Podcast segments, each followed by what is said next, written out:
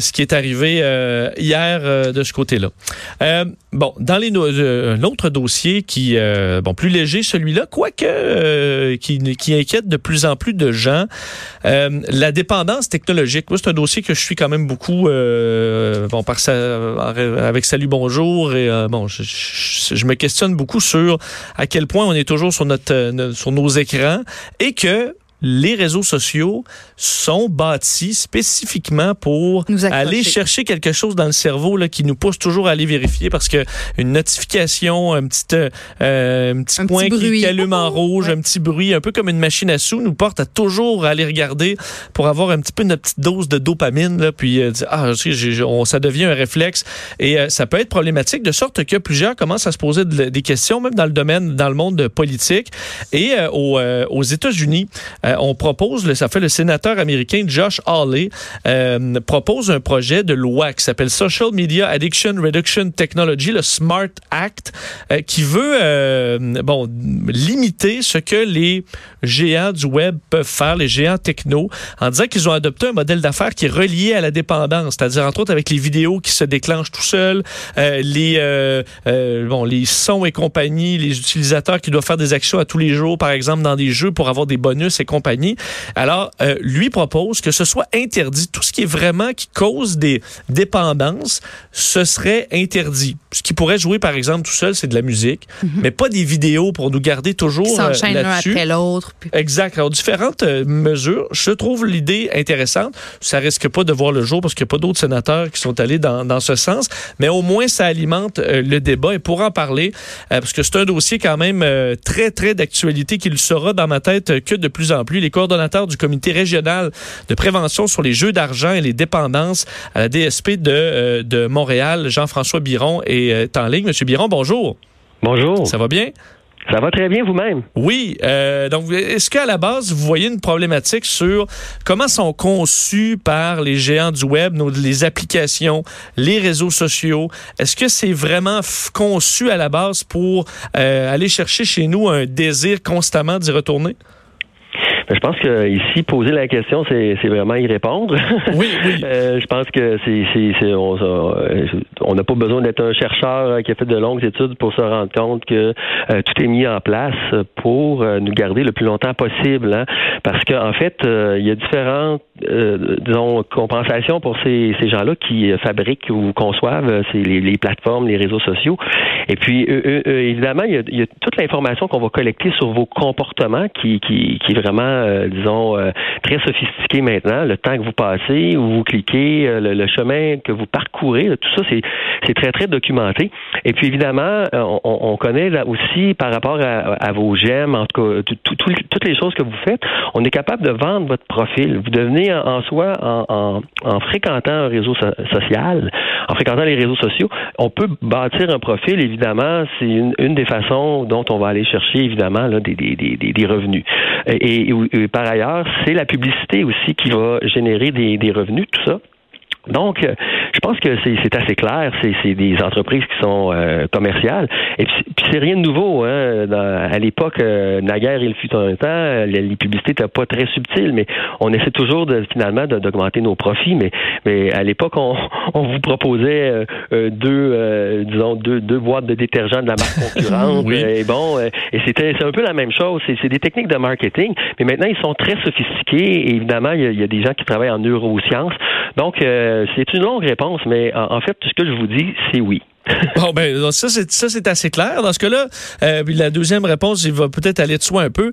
Euh, est-ce que, parce que c'est la proposition du, sénateur américain dans ce cas-là, que le, le, législateur s'en mêle à un moment donné, est-ce que c'est ce qui doit arriver au Canada où je trouve que les fois, les gouvernements, en, dans le domaine technologique, sont plusieurs pas derrière?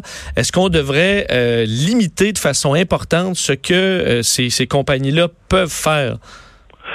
Euh, ah ben là, c'est des enjeux qui sont très larges, comme vous le savez, parce que euh, une des caractéristiques de la problématique liée aux écrans, aux technologies de l'information et des communications, c'est que les contenus sont pas les mêmes, euh, les usages sont pas les mêmes, les gens ont pas tous le même bassin de temps disponible.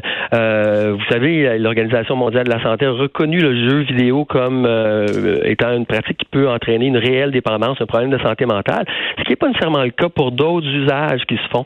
Donc nous, on parle d'un phénomène social qui est l'hyperconnectivité.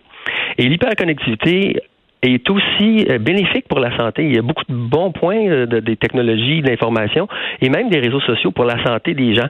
Donc, on n'est pas avec la cigarette, on n'est pas avec l'alcool. Vous comprenez que c'est un petit peu complexe. Euh, euh, ceci dit, euh, quand, quand j'ai regardé l'article, et, il y a des choses intéressantes parce que en, fait, un des enjeux qui dépasse le, domaine de la santé où, où j'exerce, c'est en fait on est encore dans, dans, une situation où on a l'exercice du libre arbitre, c'est-à-dire que les gens ont une liberté individuelle et, puis ils peuvent faire les choix à partir du moment où on, leur donne la possibilité de faire des choix éclairés. Euh, vous comprenez? Et évidemment, pour d'autres euh, industries, comme pour les jeux de hasard et d'argent, pour l'alcool, il existe des cadres légaux parce que euh, l'exercice du libre arbitre, elle se fait, mais dans certaines conditions.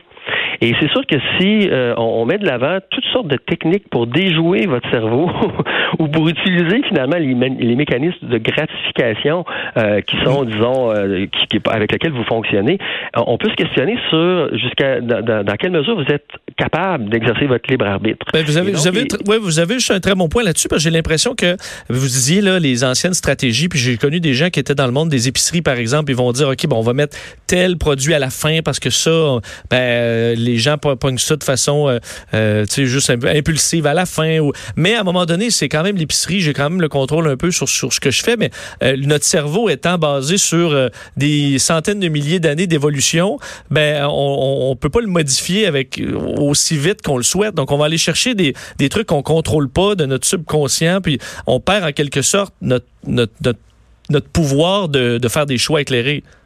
Ben c'est c'est ça c'est un des enjeux là qui qui qui, qui justement et, quand vous dites que qu'on est en retard, euh, vous avez raison, euh, mais mais en même temps il faut faire la réflexion avec laquelle la, rapidité avec laquelle ça se développe.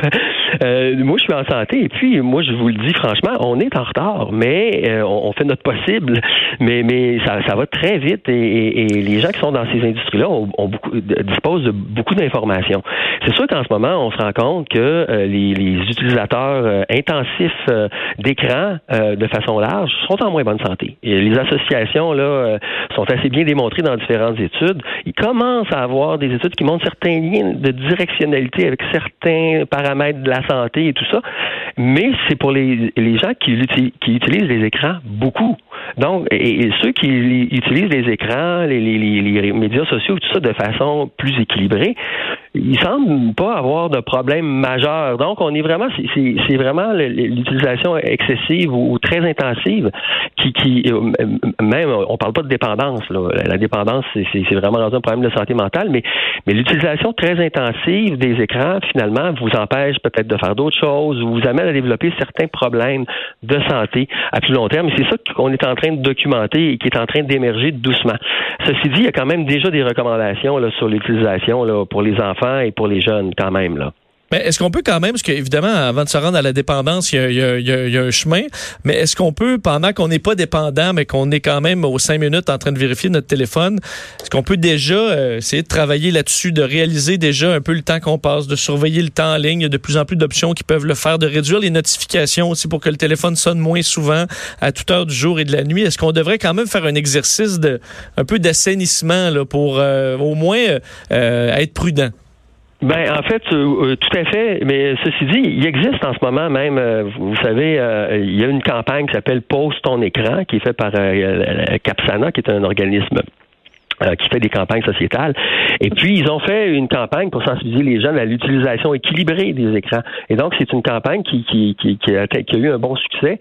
Et puis, même chose chez les parents, la campagne, ça, va se continuer. Donc, il y a vraiment déjà des initiatives. Il y a la Maison Jean Lapointe qui travaille avec nous et qui font, il y a des activités de sensibilisation dans les écoles auprès des jeunes euh, du début du secondaire. Une activité qui s'appelle la face cachée des écrans, euh, qui est une collaboration avec la Maison Jean Lapointe. Et évidemment, les jeunes sont très contents de parler de ça et puis très ouverts à, justement apprendre à, ces mécanismes-là qui sont mis de l'avant pour tenter de les déjouer. On développe le jugement critique. Donc, il y a des préoccupations, il y a déjà des initiatives qui visent à, amener les individus finalement à, à s'autoréguler. Mais ceci dit, il faut, euh, on revient aux enjeux tout à l'heure là, qui devront peut-être être abordés puis qui, touchent l'ensemble de la société, qui est jusqu'à quel point, même même si par exemple je vous êtes sensibilisé tout ça, si je travaille à, à déjouer vos points faibles, ben il y a, peut-être justement là euh, des, hmm. des questions qu'on doit se poser comme société là.